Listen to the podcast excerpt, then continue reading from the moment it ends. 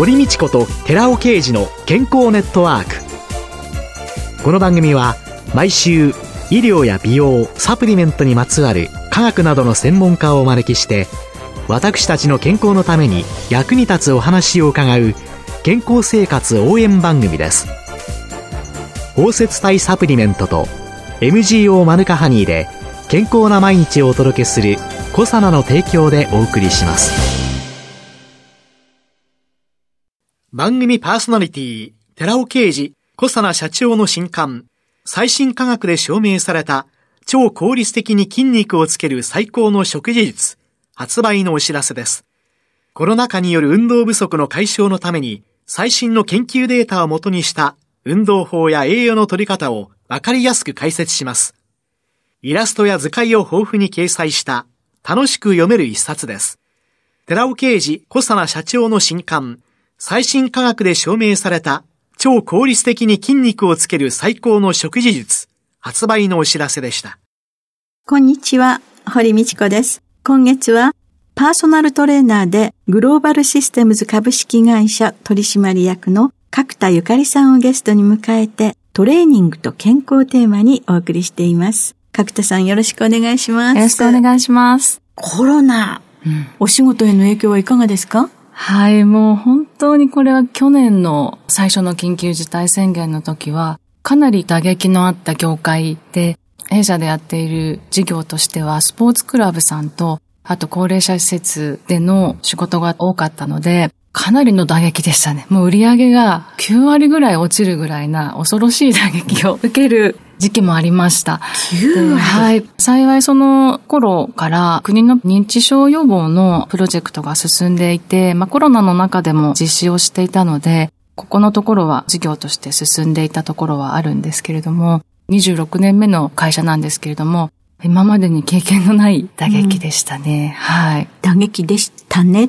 ということは、過去形。そうなんですね。実は去年のコロナの時に、もう元には戻らないんじゃないかというふうに想定をして、はい、いろいろな事業の展開を他のものも準備を進めてきて、今はその戻らない前提でのビジネスの展開ができてきたので、幸いそのままだったら大変な ことになっていましたけれども。会社のホームページ見せていただくと、はい、リモートの、そうですね。そこが一番最初に出てきてっていうことで、はい、リモートによるトレーニングも対応されてる、はい、はい、やっております。対面では不安があるのでということで、 Zoom とか FaceTime を使ったりとか、そういったものを利用して遠隔地でもできるように、実際にリモートでもパーソナルトレーニングもやってますし、例えば高齢者施設とリモートでつないで、はい。施設ともそうなんです。施設とも1対1だけではなくて、1対多という形でも、リモートでの運動だったり、いろんなことをできるような形に整ってきました。逆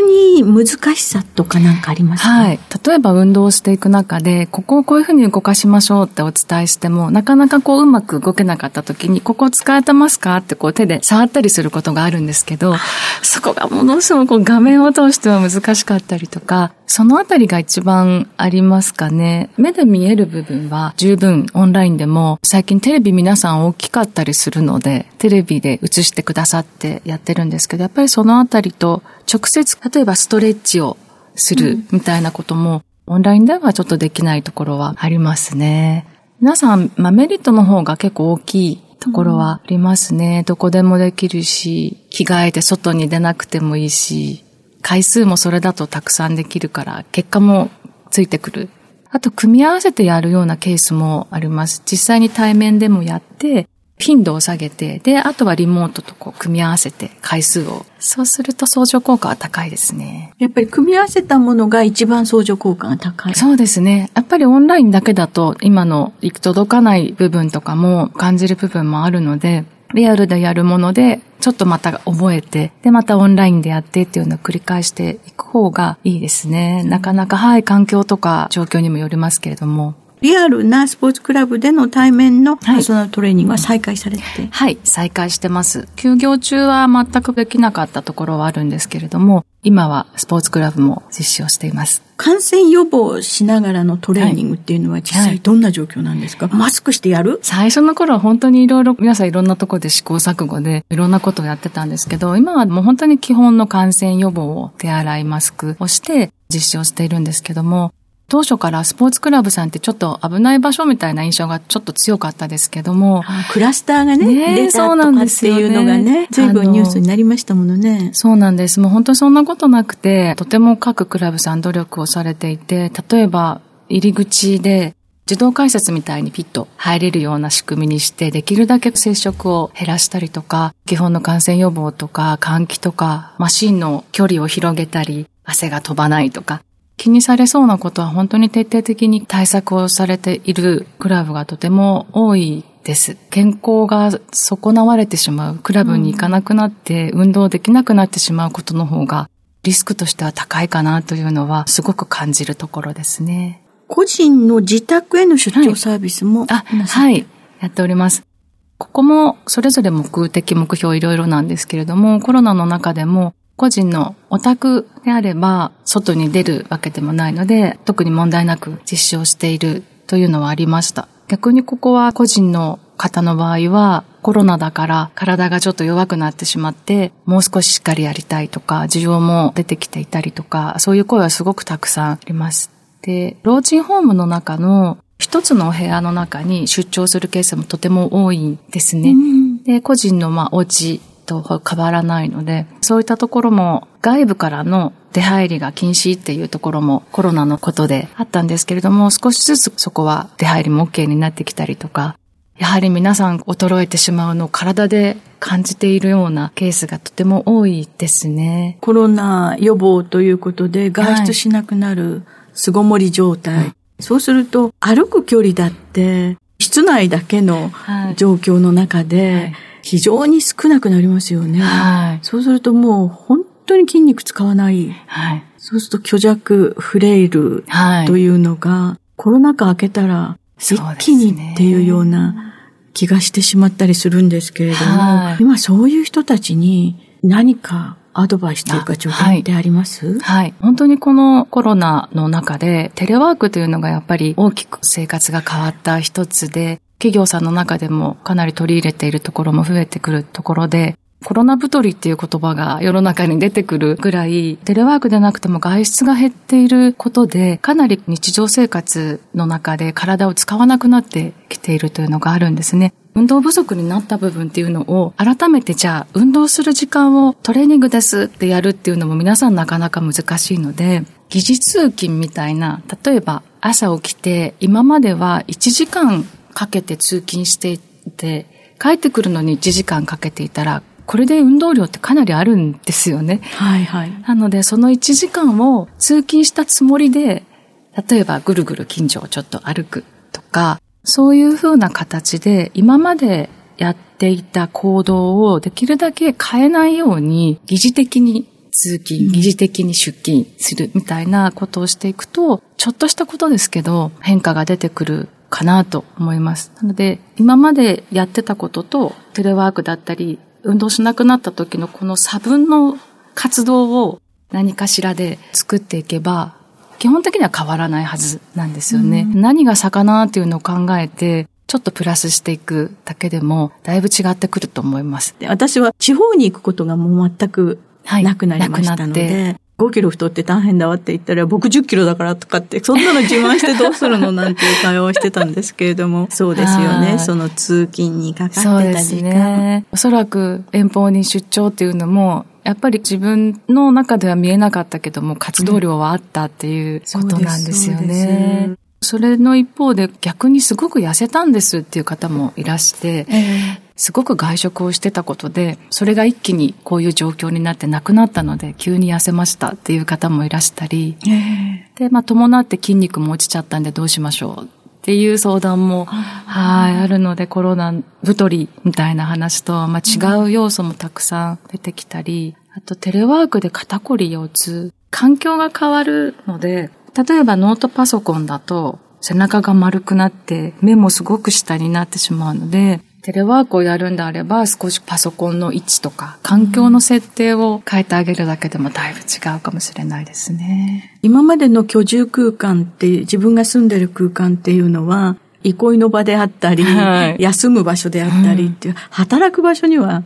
なってなかったわけで、はいその環境を働けるように、はい、テレワークができるように整えるっていうことも、また大切ですよね。そうですね。でも考えたらそうですね。ノートパソコンでひたすら下向いてやってますね。そうですよね。でもそうすると今度それを上に置いてしまうと、やりにくいし、目を見開くことになるので、ドライアイはもっと進むだろうし、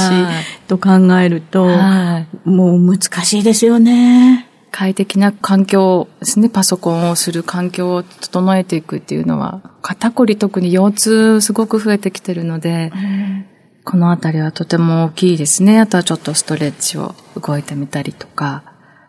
皆さんやっぱり自宅でどうやってるかって今においてしてとか、えー、すごいこう。もう丸く円パイになって、猫背になって、はい、えー、やるっていう、いわゆるスマホ首とか、そうですね。そういうふうに言われるような。そんな状況なんでしょうね。そうですね。じゃあそういう時に特にちょっとだけワンポイント気をつけて、はい。やるとしたらどういうことですか、はい、ずっと丸くなっていると、どうしても背中が丸くなってきて、首がこう詰まってしまうので、えー、ちょっと立ち上がって、血行も良くなりますので、肩を上げて、後ろに引いて下ろすだけでも、これだけ。立ち上がって、はい、肩を耳の方につける勢いで上げて、はい、そしてぐるっと背中に回しながら下ろしていく。はい。何度かやっていただくだけで、多少変わってくると思います。これは腕とか肩甲骨が回ってくるはい、今肩甲骨をこう動かしているのと、あと首のあたりも凝ってくるので、両方一緒に動かせますので、こういう形、肩に手を置いてぐるぐる回してもいいです。このあたりがこう首のあたりと肩甲骨のあたりを動かす。耳の下からこのあたりを動かす、はい、肩甲骨を動かす、はい、ここを意識的にやる、はい、それが肩を上げて後ろにそうですね。胸を開くようにしてもらうと自然とこう息もたくさん入って深くなりますよねそうなんですよ。はい。たくさん息が入ってくると、たくさん血流も良くなってくるので、えー、深呼吸しながら今の本当に1分とかでもやってもらう。胸を開くという。胸を開くはとてもいいですね、はい、そういう気持ちでやるということですね。はい、どうぞおテレワークなさってる皆様、立ち上がって肩、ぐる回しを やってみてはいかがでしょうか。今週のゲストはパーソナルトレーナーでグローバルシステムズ株式会社取締役の角田ゆかりさんでした。来週もよろしくお願いします。よろしくお願いします。ありがとうございました。続いて、寺尾刑事の研究者コラムのコーナーです。お話は小佐奈社長で神戸大学医学部客員教授の寺尾啓二さんです。こんにちは、寺尾啓二です。今週は先週に引き続き、ラクダのミルク、糖尿病改善効果の検証論文のシステマティックレビューについてお話しさせていただきます。なぜラクダのミルクに糖尿病改善効果が期待できるのか。その効能効果を支持するためにどのような学術論文が出されているのかについて調査した結果を紹介します。ラクダと牛のミルクの成分を比較した2006年のシングラの調査報告によりますと、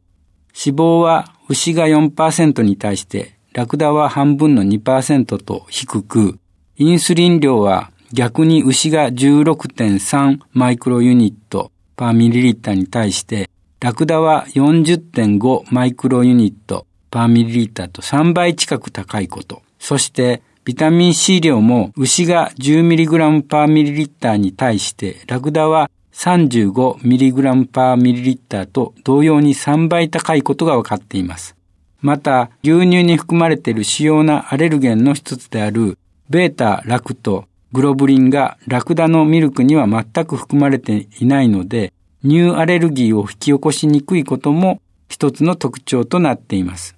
2017年の糖尿病改善効果に関するシステマティックレビューを紹介し、次に糖尿病改善効果に対する作用基準解明に関する報告を紹介します。システマティックレビューとは科学者の間では馴染みの言葉ですが、一般的にはあまり知られてないと思いますので、簡単に説明しておきますと、統計的な文献のレビューのことです。既存文献を徹底的にレビューした上で課題について論じるものを示しています。では、システマティックレビューです。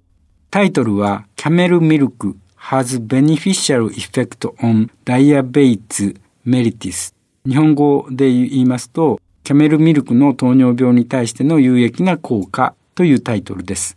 このレビューには、これまでの糖尿病改善効果を検証した動物実験、1型糖尿病患者による人臨床試験、そして2型糖尿病患者による人臨床試験に関する報告がまとめられています。動物試験による検証に関しては、ラットと犬を用いた7法がレビューされていますが、正常ラットを用いた場合に変化がない論文一方を除くと、いずれもラクダミルクによる血糖値、コレステロール値、中性脂肪値の低下が確認されています。スボーイラの報告では、牛乳を飲んだ群では逆に血糖値とコレステロール値が上昇することも確認されています。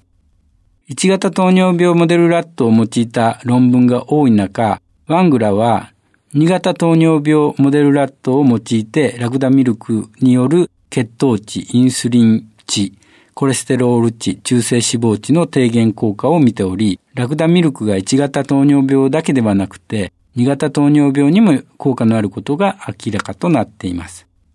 次に、人試験の報告です。1型糖尿病患者に対するラクダのミルク摂取の報告は8本あります。すべての論文で通常のケアのコントロール群と比較しており、ラクダのミルクを毎日飲む群はインスリンドーズの低減、HbA1c 低下、空腹時血糖値の低下、血中インスリン上昇、中性脂肪の低減といった効果が確認されています。なお、インスリンドーズとは、1型糖尿病では血糖値改善のためにインスリンを注射する必要がありますが、その際に血糖値を下げるのに必要なインスリンの量を意味しています。さらに、ラクダのミルクによる2型糖尿病患者に対する人臨床試験の報告も3方あります。この検討では、牛乳を飲む群と比較しており、ラクダのミルクを飲む群で空腹時の血糖値 HbA1c は低下し、空腹時の血中インスリン濃度が上昇することも確認されています。このようにラクダのミルクが糖尿病改善に効果のあることは動物試験と人臨床試験を通じて明らかとなっています。お話は小佐奈社長で神戸大学医学部客員教授の寺尾啓二さんでした。ここで小佐奈から番組お聞きの皆様へプレゼントのお知らせです。グルコサミンフィッシュコラーゲンペプチドといった軟骨成分に摂取した軟骨成分の組み立てをサポートする高級店などを配合したナノサポートシクロカプセル化スヌースアップ。これに軟骨成分の構築を促進する成分として大豆抽出成分ポリアミンを加えました。軟骨成分の構築力を高めたコサナのナノサポートシクロカプセル化スヌースアップポリアミンプラスを番組お聞きの10名様にプレゼントします。プレゼントをご希望の方は番組サイトの応募フォームからお申し込みください。コサナのナノサポートシクロカプセル化スムースアップポリアミンプラスプレゼントのお知らせでした。堀道子と寺尾啓二の健康ネットワーク。この番組は包摂体サプリメントと MGO マヌカハニーで健康な毎日をお届けするコサナの提供でお送りしました。